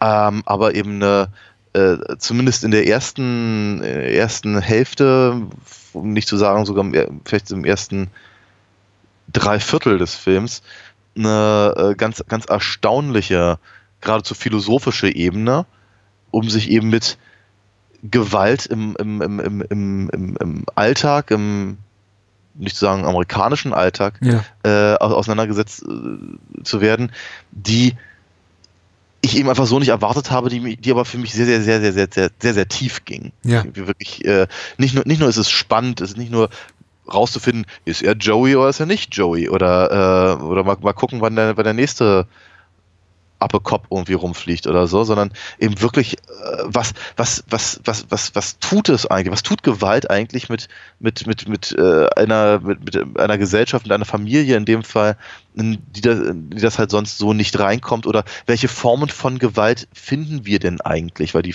das, was, was der, was, was äh, hier ähm, Toms Sohn durchmacht, ist ja auch eine Form von Gewalt Ja. äh, und all das. Ich fand das wirklich eine ganz, ganz spannende, ganz äh, äh, äh, Be Be Beschäftigung, auch sehr, sehr, auch, auch einfach sehr, sehr facettenreiche, ebenenreiche äh, Beschäftigung mit dem, mit dem Thema äh, Gewalt eben zurückzuführen, eben auch auf, auf den sehr vielschichtig deutbaren Titel des Films. Ähm, ich finde halt immer, ich meine, ich habe ich hab viel Spaß an den, an, am, am letzten Teil des Films, äh, so letzte Viertelstunde, 20 Minuten oder was auch immer es ist, einfach weil ich William Hurt so toll finde. Aber ich finde gerade, was eben das, was ich gerade versucht habe zu beschreiben, angeht, verliert der Film mich relativ stark, wenn die Katze aus dem Sack ist. Mhm. Und äh, jetzt beim wiederholten Gucken, wenn ich, wenn, wenn, wenn ich weiß, dass die Katze aus dem Sack kommen wird, gucke ich auch einfach anders auf die, auf die Szenen, die davor kommen. Äh, fühle mich, glaube ich, nicht mehr ganz so stark abgeholt wie vorher. Bin aber immer, äh, bin aber ganz begeistert trotzdem über die, äh, einfach auch die narrativen Haken, die der Film dann schlägt. Um an den Punkt zu kommen, von dem ich ja dann als Zuschauer Ja, ja. bereits weiß, dass er kommen wird. So viel bis hierhin erstmal. Mhm. Mhm. Meine Meinung zu History of Violence ist eine komplizierte. Ich bin Ja. bei Cronenberg in neun von zehn Fällen, möchte ich sagen, uneingeschränkt euphorisch. Jetzt mit Ausnahme seines Werkes der letzten Jahre, wo ich dann nicht mehr so ganz mitgehen kann. Ich, ich möchte ihm gerne noch ein, so, weit begleiten, wie es, wie, wie der Weg irgendwie führt, aber A History of Violence war auf jeden Fall sowas wie eine Zäsur. Du hast Crash davor erwähnt, vielleicht war das eher die Zäsur. Ich bin mir nicht so ganz sicher, aber danach hat er eben auch noch Spider gemacht und Existence und das war eben schon wieder mehr so, naja, klassische Chromebooks möchte ich nicht nennen, aber Chromebooks, die eben mit übernatürlichen Elementen sich beschäftigten und tatsächlich auch so diese klassischen äh, Körperhorror, äh, Transzendental-Augenblicke hatten, die wir an Chromebooks so lieben. Und die haben, er hat eben History of Violence kaum. Also nicht, dass dort Körper nicht geschändet werden oder also Körper nicht in, also zerstört dargestellt werden. Das werden sie auch hier über die Notwendigkeit dessen kann man auch streiten. Also er kann sich auch nicht verkneifen, zwei, drei Mal einfach auf größere Wunden draufzuhalten, die es vielleicht auch, was sich ein anderer Filmmacher gespart hätte. Und deswegen ist vielleicht auch die Altersfreigabe ab 18 hierzulande auch nicht ganz unberechtigt. Aber ähm, übernatürliche Elemente gibt es hier eben nicht. Und es ist ein Film, der zumindest, was jetzt so die, die, die Plot-Ebene trifft, äh, betrifft, nicht die typische Handschrift Cronenbergs äh, Ja. trägt. Ich finde ihn aber handwerklich über, überwiegend sehr gut. er hat für mich wenig in den ersten, du hast es so zeitlich umrissen mit die ersten drei Viertel des Films, ich glaube, das trifft da ungefähr zu. Ähm, mhm. äh, wenig, we, wie gibt wenig Anlass zu meckern. Ich habe tatsächlich auch so mein kleineres, also mittelgroßes Beef mit den letzten 20, 25 Minuten, die ich vergleichsweise uninteressant finde, beziehungsweise äh, für mich so ein One-Trick-Pony darstellen. Also wir reden jetzt hier vom großen Auftritt von William Hurt eben als äh, Gangsterboss Richie Cusack und der dann äh, quasi so der so sowas wie den Endgegner hier in diesem Film darstellt, ja. den es dann zu besiegen gilt und wo mhm. das Ganze dann auch, auch von der Tonalität eher so ins ins schwarzhumorige auch etwas abgleitet zwischenzeitlich der Film. Mhm da, da kann ich eben nicht so ganz mitgehen. Also One Trick Pony in dem Sinn, dass es für mich ganz gut funktioniert hat, als ich den Film erstmals sah. Das war eben auch 2005 im Kino, hatte mich drauf gefreut und hatte auch an der Performance von William Hurt meinen mein, mein Spaß.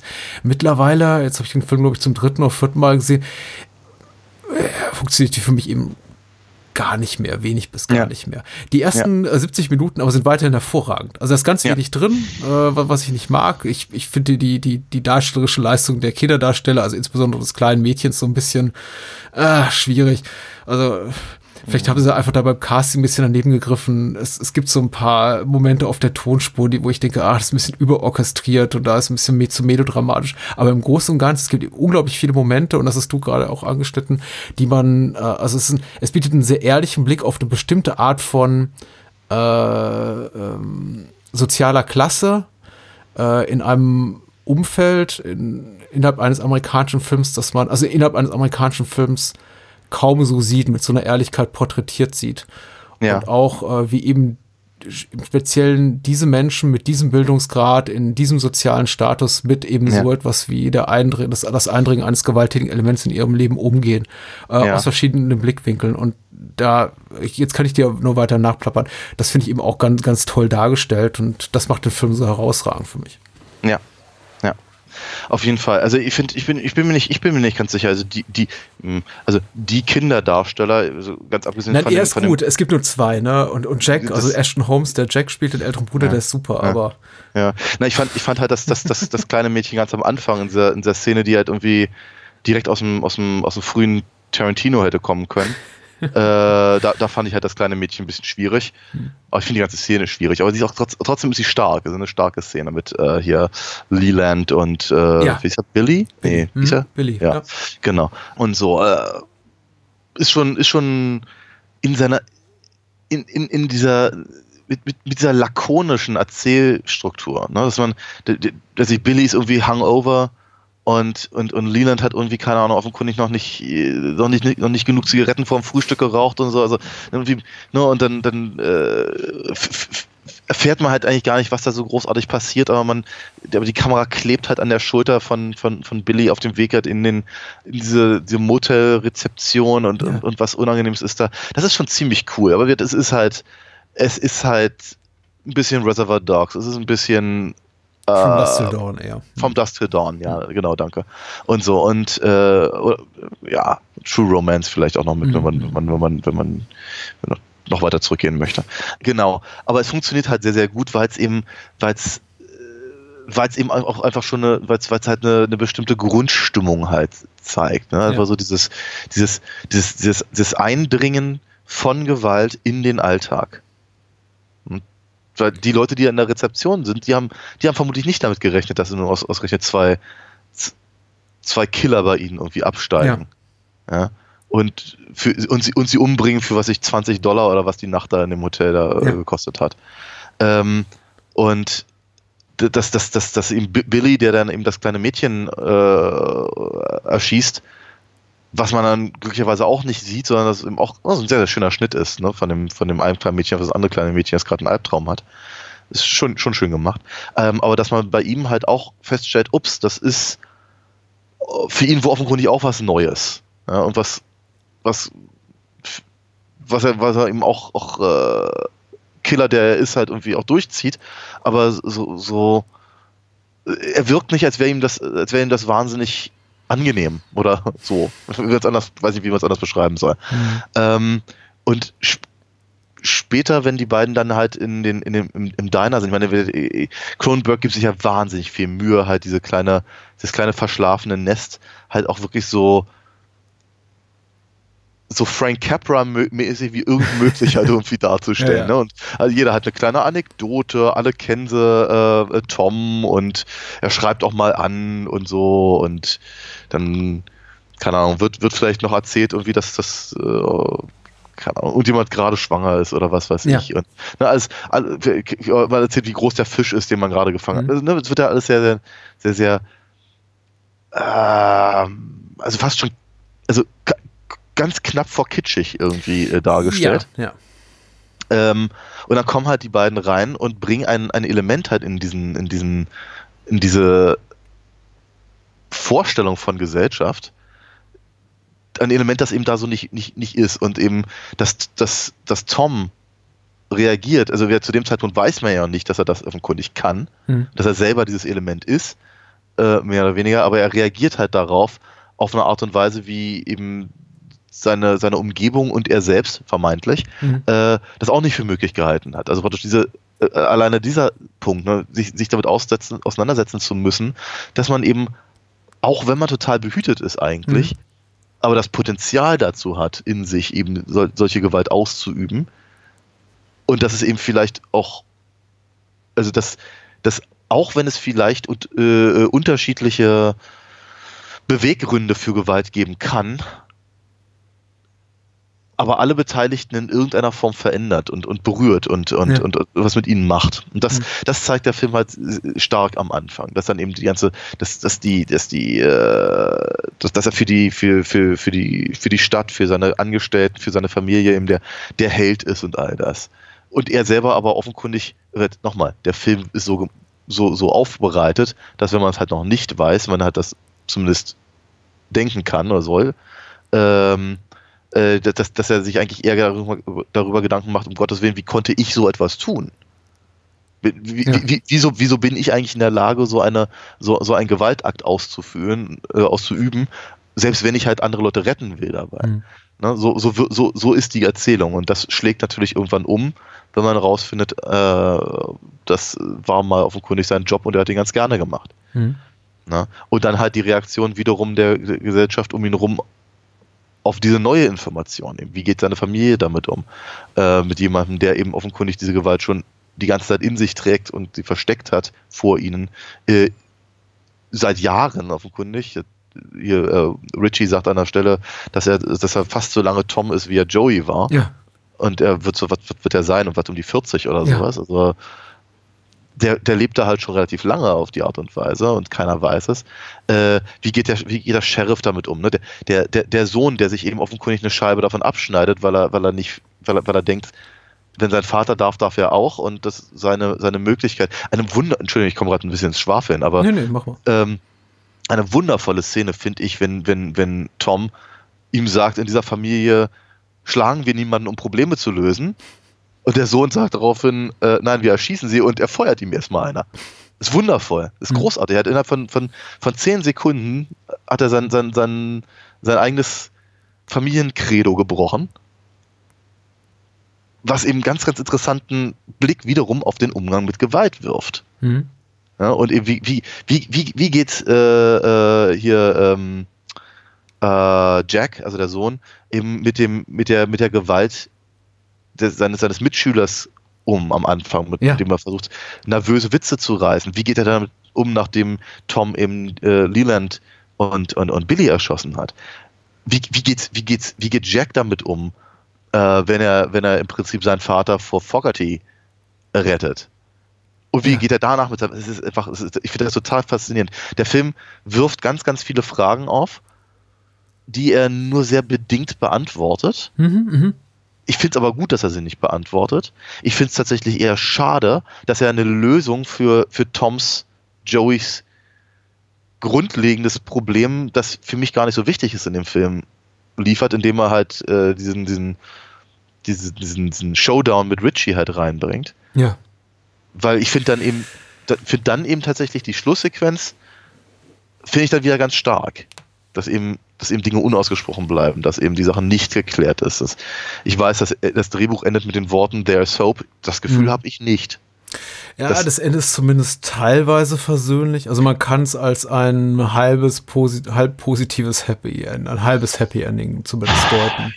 Und das Ja. auch gesagt, also es scheint zumindest initial so, als wäre äh, Tom, Schrägstrich Joey, damit alle seine Probleme löst, los, eben durch den Mord an Richie in Philadelphia.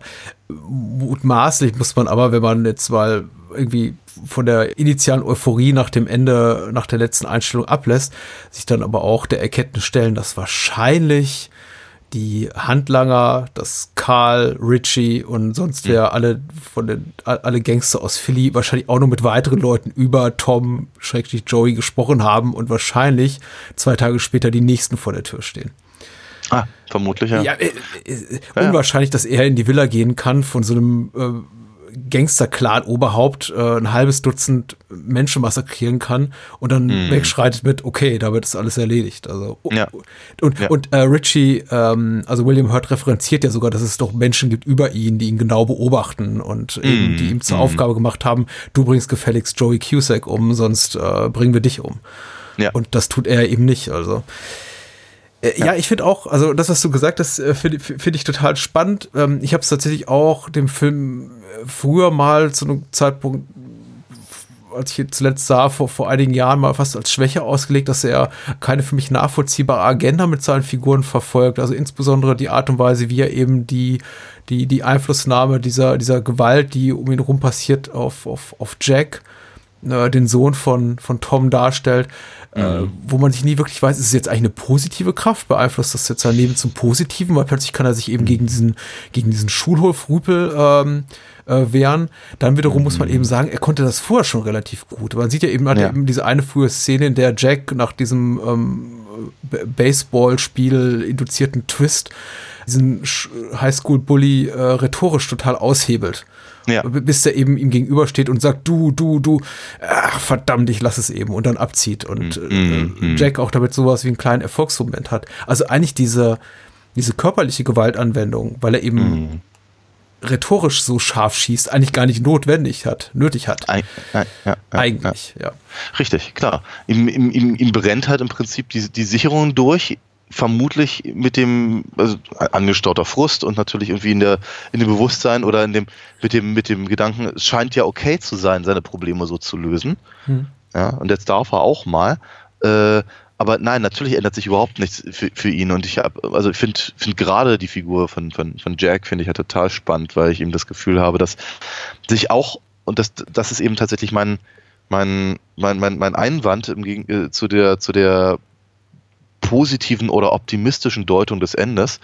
Ich habe eben nicht das Gefühl, dass, dass äh, gerade für, für seinen Sohn da irgendeine Form von, von Lösung angeboten wird. Mhm. Nee, we- weder, weder im Umgang mit seinem eigenen Verständnis von Gewalt oder dem, dem, dem sich wehren können oder dem, was richtig ist, noch, noch im, in, der, in Bezug äh, zum Umgang mit seinen Eltern. Also, ich meine, wenn, wir uns einfach nur mal ganz kurz die letzte Szene halt angucken, äh, die, die kleine Tochter, die vermutlich von der, von der ganzen Thematik relativ wenig mitbekommt, stellt halt Daddy äh, einen einen Teller hin.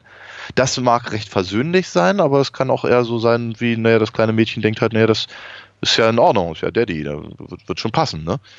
Ähm, aber Jack guckt halt die ganze Zeit hin und her zu seiner, zu seiner Mutter, zu seinem, zu seinem, zu seinem Vater, sieht sehr nervös aus, ein bisschen, bisschen schwitzig und äh, unangenehm berührt und Mhm. hab irgendwie das Gefühl, wenn er ihm dann irgendwie den Hackbraten oder was ist, da irgendwie so rüberreicht. Also ich lese da halt auch ehrlicherweise ein bisschen Angst raus.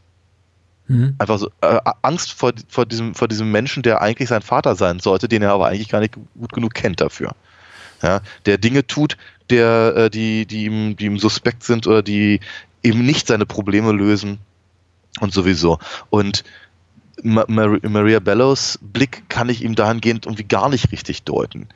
Ja, da, da, da, da, sehe ich, da sehe ich einfach, auch noch zu, zu viel zu viel Angst, zu viel Hass, zu viel Unsicherheit drin. Von daher, ich bin Mhm. mir überhaupt nicht sicher, ob da, ob da wirklich so viel Hoffnung drin ist, wie das Drehbuch will. Ja, ich glaube, die große Unsicherheit mh, ist tatsächlich, ja, tatsächlich Ja, die, die alle Familienmitglieder, jetzt mit Ausnahme der kleinen Tochter, also Jack und Edie, seine Frau, werden da äh, eine Zwiespältigkeit der, der Gefühle beschleichen in dem Moment, in dem er wieder heimkehrt, weil einerseits Klar. werden sie natürlich erleichtert sein, dass jetzt das äh, tatsächliche, äh, greifbare, akute Problem erstmal aus dem Weg geschafft ist und äh, die andere Frage, die sich eben nun stellt, okay, es äh, ist, äh, jetzt haben wir die letzten 15, 20 Jahre in dem Glauben, dass äh, unser Papa oder beziehungsweise mein Partner äh, Person X ist zugebracht und er ist plötzlich eine völlig andere Person. Wie gehen wir jetzt weiter damit um? Ähm, Ich glaube auch aus diesem, aus diesem, ja, Adrenalin hoch äh, resultiert eben auch diese ganze wüste Sexszene auf der Treppe zwischen äh, Edie und, und, und, und Tom. Hm. So eine Art einfach kathartischer Moment, vor allem für sie, um dieses, äh, es, es wird immer, ich habe in, in ein, zwei Kritiken gelesen, dass sie das eben enorm antörnt, dass er jetzt ein Gangster ist und sie dann eben einfach nochmal sexuell erblüht. Aber ich habe ich hab das Gefühl, da spricht eher so eine Art Hilflosigkeit raus, Ja. im Sinne von, ich, ich, Ja. ich brauche, ich brauche diesen einen Moment, in dem ich meinem Mann mal zeige, dass er immer noch ich im übertragenen Sinn die Hosen anhabe und äh, immer Ja. noch hier äh, stark sein kann, obwohl er mich einfach gerade in eine Situation gebracht hat durch eben diese Offenbarung, dass er eben vorher ein Ja. ganz anderes Leben hatte, die ich nicht gewinnen kann, wo sie einfach nochmal sich in eine Machtposition über ihn erhebt. Genau. Genau. Ja, sie, sie, bietet, sie bietet ihm die Stirn und nimmt sich im Prinzip die, die, äh, die Kraft halt quasi wieder, in gewisser Weise. Ich glaube nicht, dass es funktioniert tatsächlich, aber, äh, aber es ist, ja, es ist tatsächlich ein. Ich finde es ähm, lustig, diese, das ist, glaube ich, eine Spiegelkritik und die kann nur ein Mann geschrieben haben, dass da echt drin steht so, ja, und plötzlich findet sogar I ihren Mann nochmal so sexy, weil er jetzt ein Gangster ist. Und ich dachte Nee, was? überhaupt nicht. Ich Bitte, find- bitte, bitte, hast du den Film gesehen? Nee, überhaupt nicht. Ich finde die, find die, find die sehr. Ich weiß nicht, ob ich unangenehm sagen möchte, Hm. aber, aber sie, sie ist sehr, sehr roh. Auf jeden Fall. Die Szene. Und sie ist, glaube ich, eine. Äh, aber, aber ganz, ganz wichtig und nicht nur, nicht nur im, äh, im Kontext dieser etwas albernen Cheerleader-Szene ganz am Anfang. Die sehr Ähm. schön ist. Ich finde die, ich finde die durchaus erotisch, also. ja, ich finde die albern, aber ich habe Ja, auch nicht so. ich, nicht, nicht, weil ich, auch- nicht, weil ich auf Frauen mittleren Alters in Cheerleader-Kostümen stehe, aber tatsächlich, weil es äh, das Szene ist, die man so im amerikanischen, ich möchte nicht sagen Mainstream-Film, ist immer noch eine kleine Produktion, Ja. aber so eben kaum, kaum mal sieht. Das ist, es scheint Das mir war, eine ja. ehrliche Sexszene, eine seltene ehrlichen Sexszene zu sein. Aber ehrlicherweise auch die Szene auf der, auf der, äh, auf der Treppe ist ehrlich. Ja. Auch äh, halt mit einem, mit einem ganz anderen Hintergrund und, Ja, und äh, eher, absolut. eher, eher in Bezug auf die, auf die gesamte Beziehung, die sich jetzt eben gerade im, im freien Fall befindet, der beiden. Ja. Äh, aber ehrlich ist sie. Vielleicht nicht nur, nicht, also äh, nicht zuletzt deswegen, weil sie eben auch relativ unästhetisch ist. Ja, weil sie Ja, eben, hm, also, genau. Und ich finde ich, ich find das, ich find das, ich find das auch sowieso. Ach, es gibt, es gibt so viele, so viele wirklich starke Szenen in dem Film, auch wenn der, wenn der Sheriff da zu Besuch kommt und, und äh, Edie im Prinzip Tom die, die Möglichkeit gibt, sich halt aus der Situation zu winden, Ja. äh, ist, ist äh, ganz, ganz erstaunlich. Ja, wie gesagt, also ich, ich finde so äh, wirklich die, die, oder auch, meine Güte, Carl Fogarty, also Ed, Ed Harris im, im, äh, vor, dem, vor, dem, vor dem Spielzeugladen. Buaha. Wie unangenehm. Also, ah, also ich, ich, ich, ich fand, ich fand halt, also, also gerade die, also die, die, die Figur von Ed Harris äh, fand ich halt erst etwas schwierig, Ja. Weil wir seine, seine Szene dann in dem Diner, das war mir halt, das war mir zu plakativ. Hm. Ja, und dass er dann eben auch noch, auch noch irgendwie, äh, dass ihm dann das Auge fehlt und dann irgendwie noch die Narben im Gesicht hat und all Ja. das. Äh, ich dachte, war ist ein bisschen zu viel des Guten. Aber, aber er kriegt echte Momente in den paar Minuten, die er hat. Ähm, inklusive eben auch dem, dem, dem, äh, wenn, wenn er dann halt auf dem, auf dem Rasen steht vor dem Haus und all das.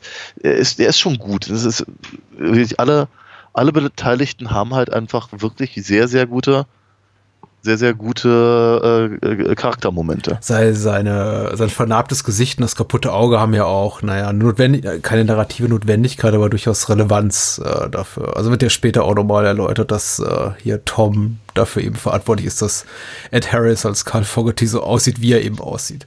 Mit seiner Figur konnte ich ganz gut umgehen. Grundsätzlich gefiel mir die Gangsterfiguren eben bis zum Auftauchen von Richie Cusack sehr gut, weil sie so, so komplett frei von irgendwelchem Glamour sind, den wir aus anderen Hollywood-Produktionen kennen. Das erinnert mich fast schon so an, na, ich möchte nicht so weit gehen und sagen, das ist irgendwie vergleichbar mit dem ähm, großen Gangsterfilm eines Scorsese oder, oder Coppola, das würde zu weit gehen. Aber auch die haben mhm. eben so diesen Gangster-Mythos, vor allem Scorsese, äh, sehr stark entkräftet, indem sie eben gezeigt haben, okay, das sind im Grunde auch alles relativ äh, schmierlappige, alte irgendwie oder, oder jüngere Showies, äh, die nur eine Sache genau gut können, aber ansonsten eben auch wieder mit gutem Geschmack noch mit großer Intelligenz gesegnet sind. Und das habe ich das Gefühl eben auch. Und obwohl Ed Harris natürlich eine bedrohliche Persönlichkeit innehat, äh, und dieses fast schon äh, super schurkenmäßige Aussehen sieht man eben auch, seine Möglichkeiten sind begrenzt und sein Abgang mm. dementsprechend auch sehr, sehr glanzlos. Mm. Ähm, aber ich finde das, aber ich finde, aber ich finde das total spannend, dass er so einen glanzlosen Abgang hat. Ja, total. Das, das ist einer, einer von diversen wirklich guten Twists. Also wir, wir, wir haben, hacken ja immer auf dem Wort selber, auf dem twistigen, äh, auf der twistigen Erzählweise so rum. Aber ich finde eher in der History of Violence wirkt jeder Twist sehr, sehr verdient und tatsächlich auch sehr, sehr überraschend, angenehm überraschend. Ja. Ja. Ja, ja, ja. Aber ja, es ist für mich eben aber auch so ein bisschen der Moment, wo dann eben, ja, dann, danach kommt eben Richie, wo der Film tatsächlich so ein bisschen ja, wo, es da qualitativ einfach so für mich ein bisschen abwärts geht. Das ist nicht mehr danach der mhm. Film, den ich eben weiter gerne sehen wollte. Ja, ja, ja. Das ist, aber es ist ein, das ist ein total guter Punkt. Äh, geht mir, geht mir eben, werden mittlerweile auch so. Klar, noch, noch mal, ich, ich, ich kann mich nicht entsinnen, wie es mir ging, als ich den das erste Mal gesehen habe. Ich glaube schon, dass ich halt genug in der, in der, in dieser ganzen Tom will sich von Joey befreien Story drin war, aber ich glaube, ja. das, was mich halt wirklich begeistert hat, ist im Bett alles bis dahin.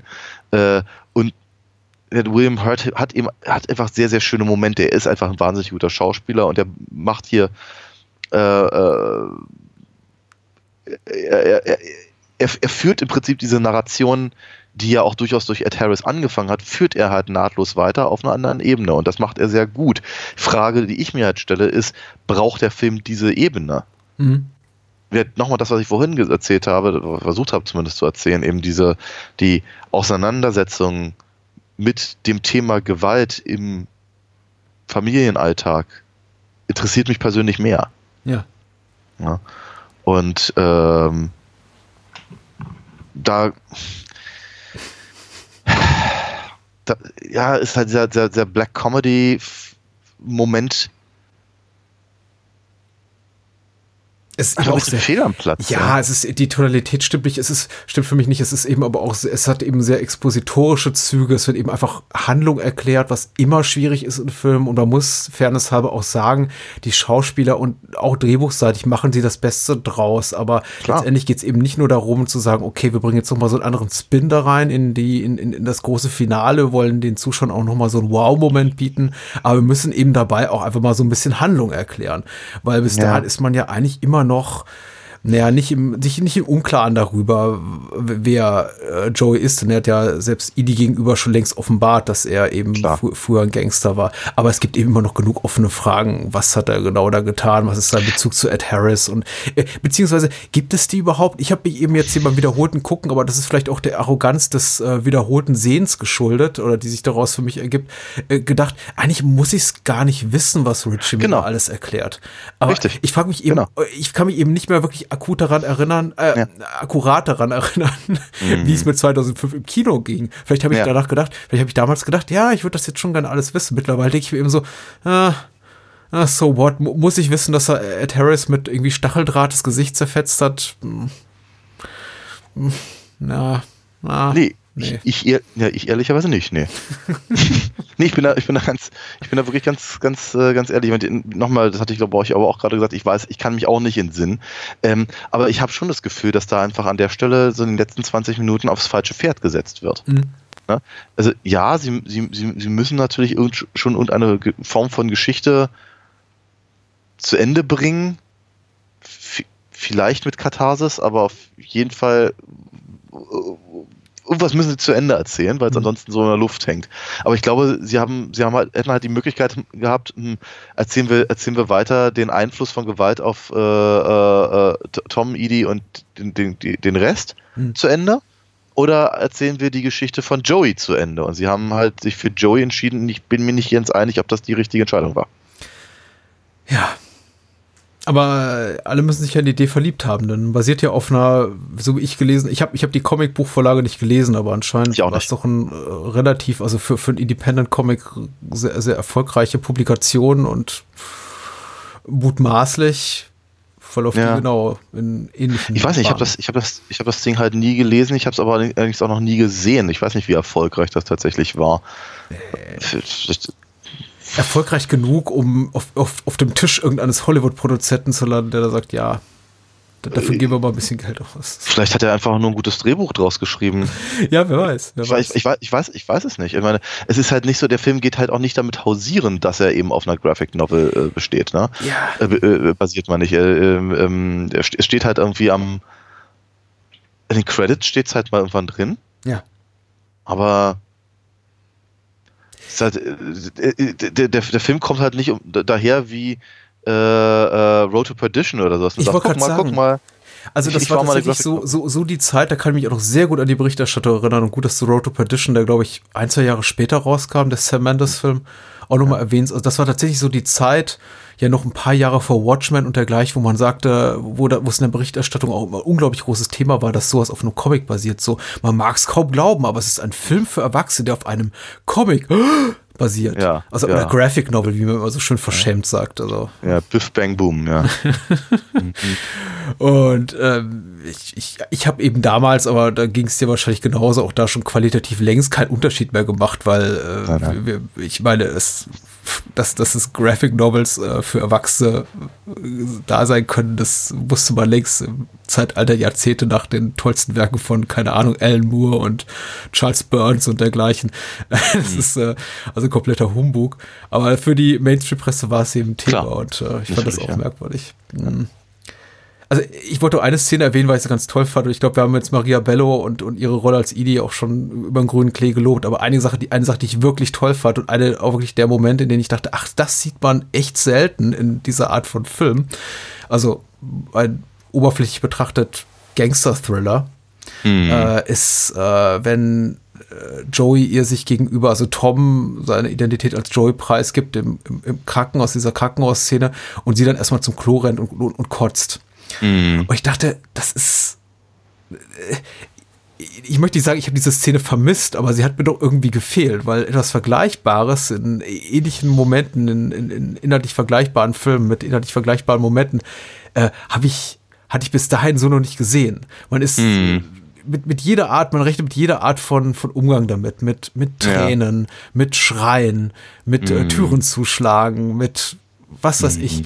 Aber einfach dieses, dieses, Ja. ähm, ich, ich zieh dir mal den Teppich unter deinem gesamten Leben weg und äh, nimm dir die letzten 20 Jahre und stell alles in Frage, was du so in den letzten zwei Jahrzehnten deines Lebens getan hast an meiner Seite, fand ich, äh, kann man nicht anders auf den Punkt bringen, als ähm, ich renn so schnell wie es geht zur Toilette und kotze mir die, Seele aus dem Leib.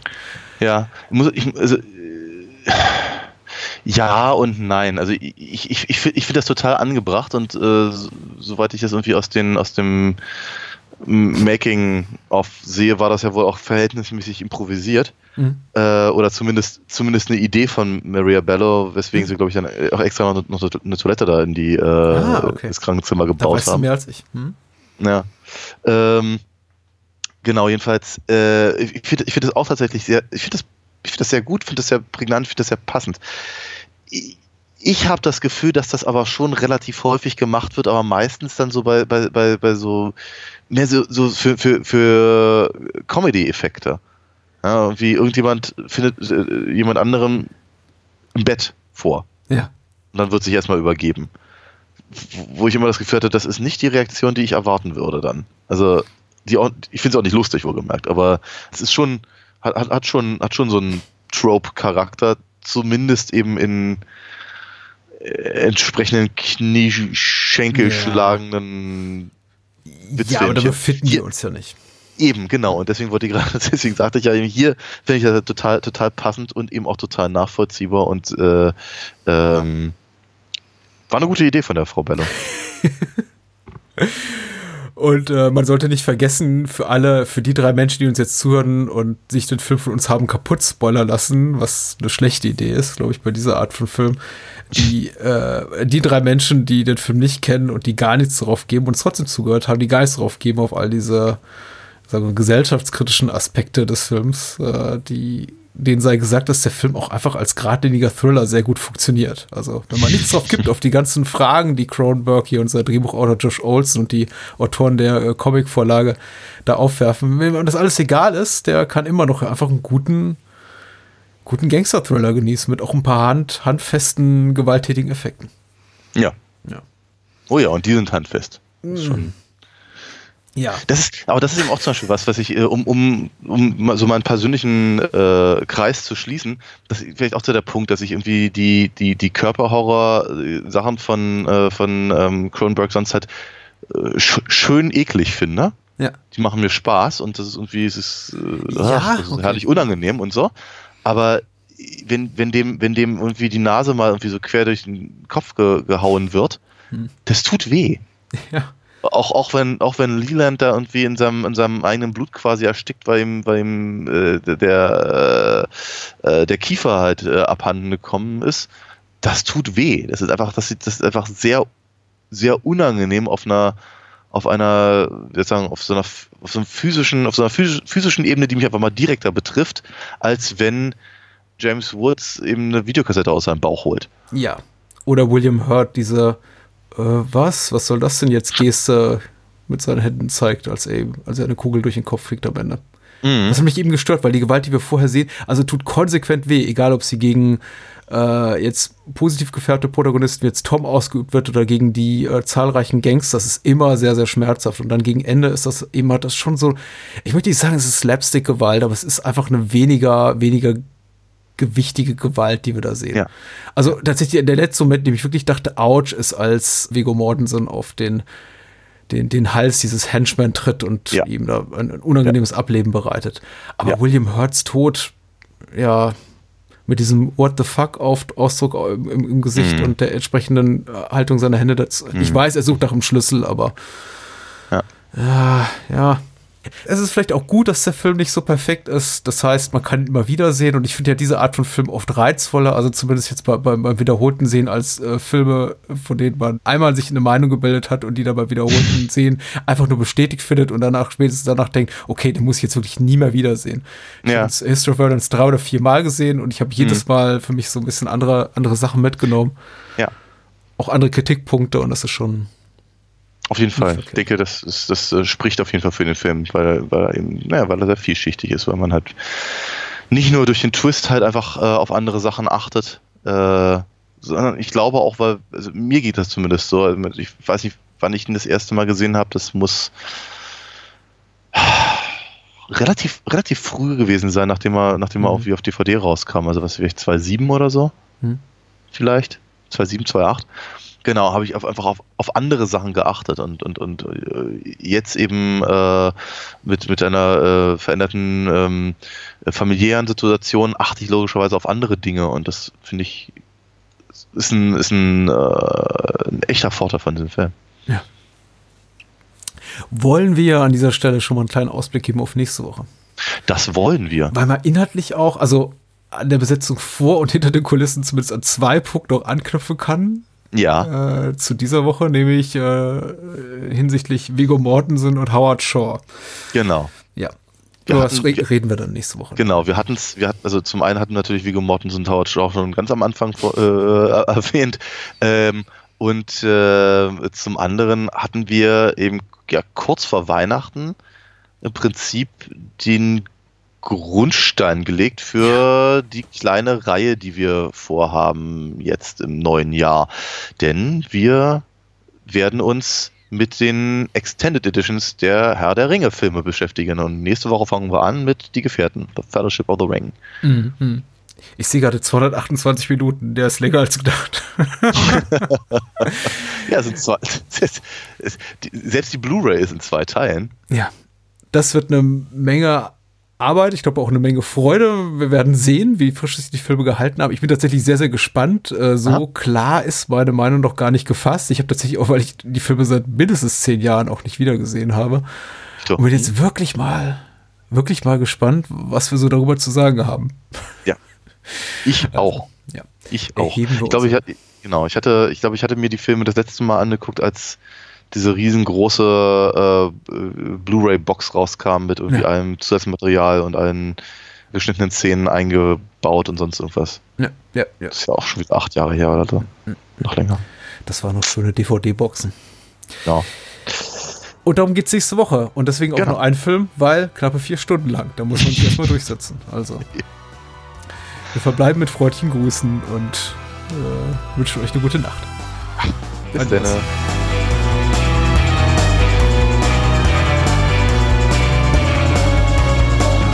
Das war Bahnhofskino. Wollt ihr mehr von uns lesen oder hören? Natürlich sind wir auch bei Twitter und Facebook vertreten. Schickt eure Filmwünsche oder Feedback an patrick.bahnhofskino.com. Und unter alinafox.de findet ihr alles zu den Comics und Hörspielen rund um Daniels Meisterliebin. Vielen Dank fürs Zuhören und adios.